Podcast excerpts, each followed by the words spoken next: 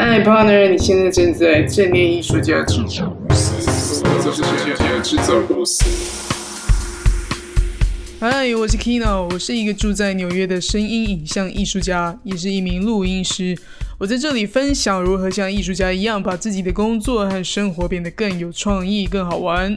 今天我要在这段前言里面先讲一下我为什么要学习艺术。一般人学习艺术到底有什么屁用呢？为了避免你们一听到我又要开始讲艺术，就给我马上关掉节目，我现在要赶快来强调一下：学习艺术和生活中学习智慧、学习正念其实有非常大的关联。虽然我现在都是用艺术家的身份在走跳，但其实我骨子里是一个非常喜欢创业和做生意的人。你想不到吧？真的真的。题外话，其实我从小学的时候我就是一个奸商了。我还记得我拿我妈的钱去买一张当红歌手的正版专辑，我已经忘记是谁了。当时好像还是那个 F 四流星雨那个年代。在那个时候呢，当然买专辑很流行，所以我就把买来的一个正版专辑，用我爸的一个 CD 烧录机拷贝成三份，把三份的拷贝分别装进正版专辑的一个部分。一个拷贝里面就会有正版的歌词本，另外一个拷贝就会有正版的 CD 壳，这样子，我就拿这三个被我拷贝出来的复制品去游说别的小朋友，告诉他们说：“哎，买我的专辑跟买正版的一样哦，你花很少的钱就可以轻松拥有正版的感觉，是不是很棒呢？”所以自从我小学三年级有这个行销经验之后，我好像从来没有想过要当艺术家。诶，那我到底为什么撞到头跑去学艺术了呢？很简单，只有一个原因，就是为了让我的事业和工作永远不无聊。在这个网络时代里面，所有人真的都可以把自己看待成一个艺术家去经营自己。第一，因为你的艺术作品就是你的工作啊，就是你的兴趣啊。第二，把艺术套用在你的事业里面，你才可以真正做出这个市场的差别和价值。毕竟我们出生来地球不是为了来赚钱跟付账单而已。一旦从学校毕业之后，我们的人生就要开始工作到老死。诶，所以我才说，我们大家都可以是艺术家，因为只有这样，我们才能更容易把自己看待成一个来享受自己做创作过程的人。除了让自己活得很快乐以外，也比较容易让别人从你的事业和你的作品里面得到收获。想想看哦，如果今天各行各业都是艺术家，每个人都发挥了自己的兴趣在自己的工作上，这个世界会有多精彩啊！假如我们去消费的餐厅老板对算命很有兴趣，他就可以发展一个呃算命点餐的服务啊，给我们这些有选择障碍的客人。对不对？一个医院里的眼科医生，如果对视觉艺术很有兴趣，他也可以在每一次帮病人检查眼睛的时候，帮病人拍一张美丽的瞳孔沙龙照。除了送给病人以外，还可以顺便宣导一下眼睛保健的知识，对不对？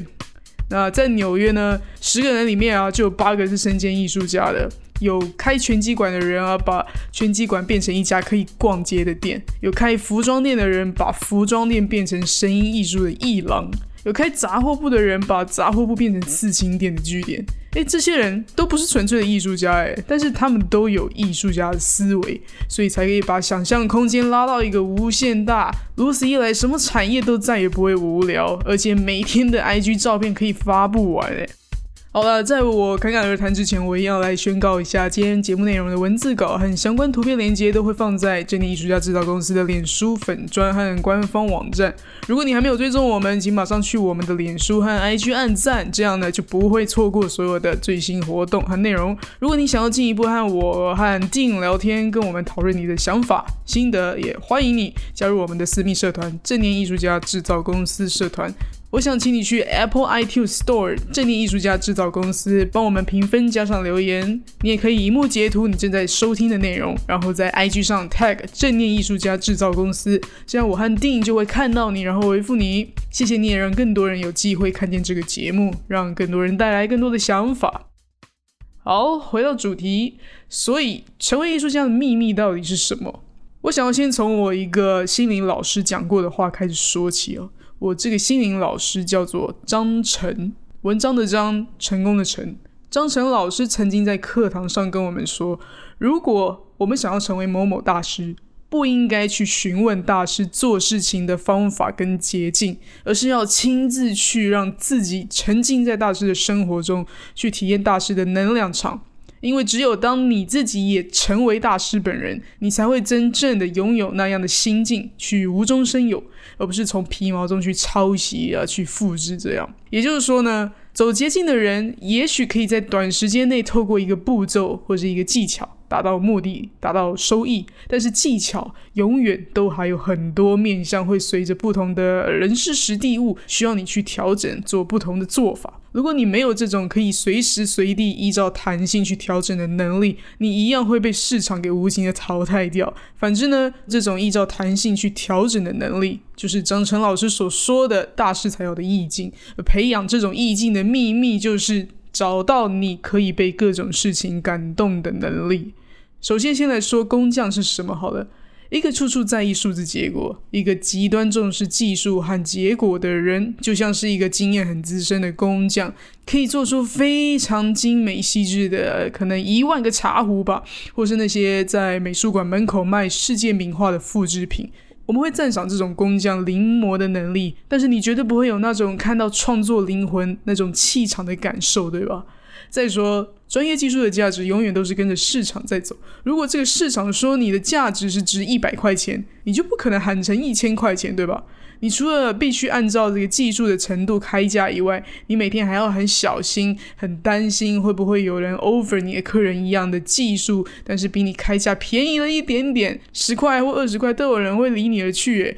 当我们自己没有办法去超越自己的价值和别人竞争的时候，我们就很容易会对这个社会很负面，会去怪经济啊、怪总统啊、各种社会的一切现象。那反观呢，什么是艺术家？除了在他的基础功上会下足功夫以外，他还可以把自己欣赏到的、自己受到感动的部分去做出来，让人家感觉这个东西虽然没有别人的来的便宜，或是没有别人有更有这个技术的价值，但是我就是觉得使用起来的感觉特别好啊，好像这个东西就是专门为我做的一样。因为花比较多的钱去买 iMac 或是买 iPhone 的人，不是就是这种想法吗？我自己本身就是一个果粉，因为我不在意苹果卖的比 Windows 贵，因为我。要就是这种有风格、有 style 的使用经验。所以说啊，一个艺术家在专业以外，如果还可以有一个大家看不见的理念和热情在背后去运作，作品会比较经得起考验，比较不怕别人抄袭，也不怕别人用价格战想要把你打下来。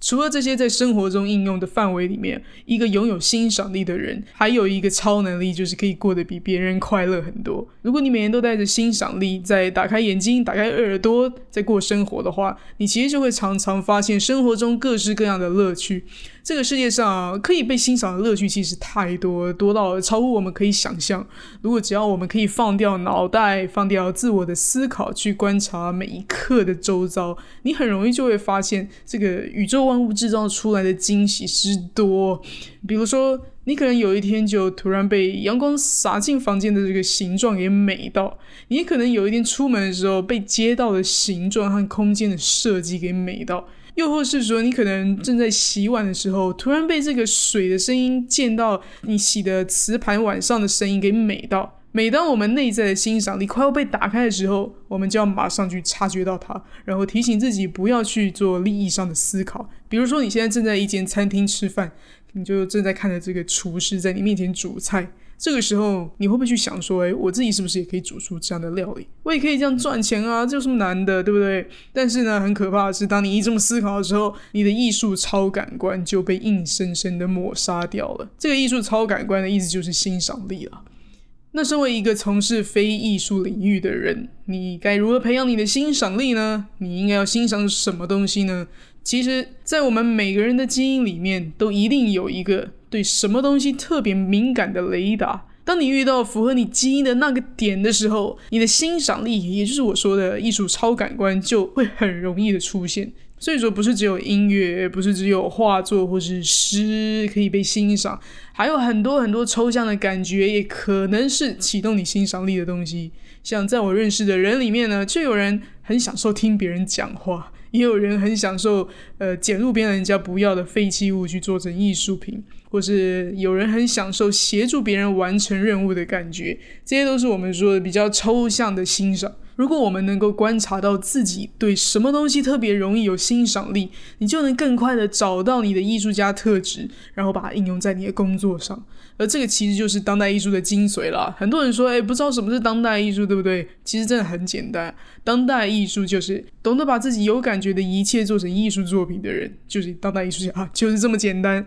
所以说呢，假设你很享受在一场演唱会里面跟所有陌生人一起唱同一首歌，又或是在跨年的时候，你特别喜欢跟所有人聚集在一起倒数那种呃集体制造噪音的感觉，那你很有可能就是那个最适合从事举办活动的艺术家。其实这种练习可以想象成就像在练习品酒一样，生活中的一切都是可以被欣赏的，都是可以去察觉能量的。最后，你可能会发现，说连一只杯子都可以欣赏，没有错，一只喝水的杯子。如果你不欣赏它的时候呢，它就只是一只杯子。但是如果这是一个被艺术家设计出来的杯子，它的材质和它的握把，可能都会让你觉得设计起来怎么那么刚刚好，仿佛好像可以感觉出来，这个艺术家在设计这个杯子的时候，尝试了无数次啊，这个把手角度的安排，也可能尝试了无数次各种材质去结合，不再只是一个喝水的容器而已，它还。可以让你心情变好，只是怕你自己不知道而已。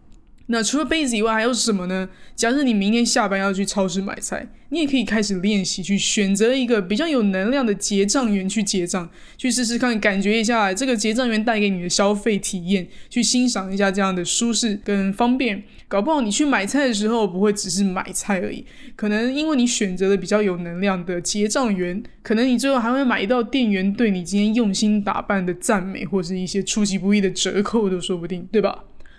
说了这么多，现在你应该可以理解为什么要学习艺术了吧？学艺术的感觉真的就是有点像醉翁之意不在酒，艺术只是一个表象的技术，就像所有的人生故事一样，都只是一个剧情，真正的精髓全部都是在于内涵嘛。我们要用内涵去转化我们的生活，去练习把跟艺术不相关的一切都变成艺术。定在前一集节目里面有提到太极的这个黑与白，我们要怎么去转动我们的黑与白呢？其实，在艺术里面就是这样的一个意思啊。如果你是那种嘴巴会边咬着吐司边穿外套边赶公车的人，然后鞋子还边跑边穿好的那那种人。从现在开始，真的啦，让自己的生活多一点余裕和时间，好不好？试试看用悠哉的姿态出门，用优雅的方式去走路，好好去感觉一下什么事情可以让你去开启你基因里面的欣赏力，然后单纯的就去欣赏就好，叫你脑袋这个说话的人闭嘴，好好的让自己沉浸在这个状态里面几分钟，去感觉一下身为一个艺术家到底是在自装什么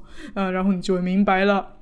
下一集里呢，我会继续来聊聊我为什么学习艺术的另外一个艺术家思维模式，就是有关如何整合自己的天赋和找到自己理念的最佳捷径。没错，一样透过把自己当艺术家去经营，直接找到自己这辈子活着的意义和生命蓝图，很伟大吧？呃，我们人生就是要不断的往前学习嘛，但是绝对不可以忽略玩乐哦，在学习和玩乐的过程里面，慢慢的往奉献去发展。最后，你就会体验到最高等级的快乐品质。好了，以上如果你喜欢今天的内容，就赶快分享给你觉得需要的人。还有，不要忘记荧幕截图你正在收听的节目内容，在 IG 及动态上 tag 我们，就可以召唤我出现。今天谢谢你耐心的收听，我们下次见。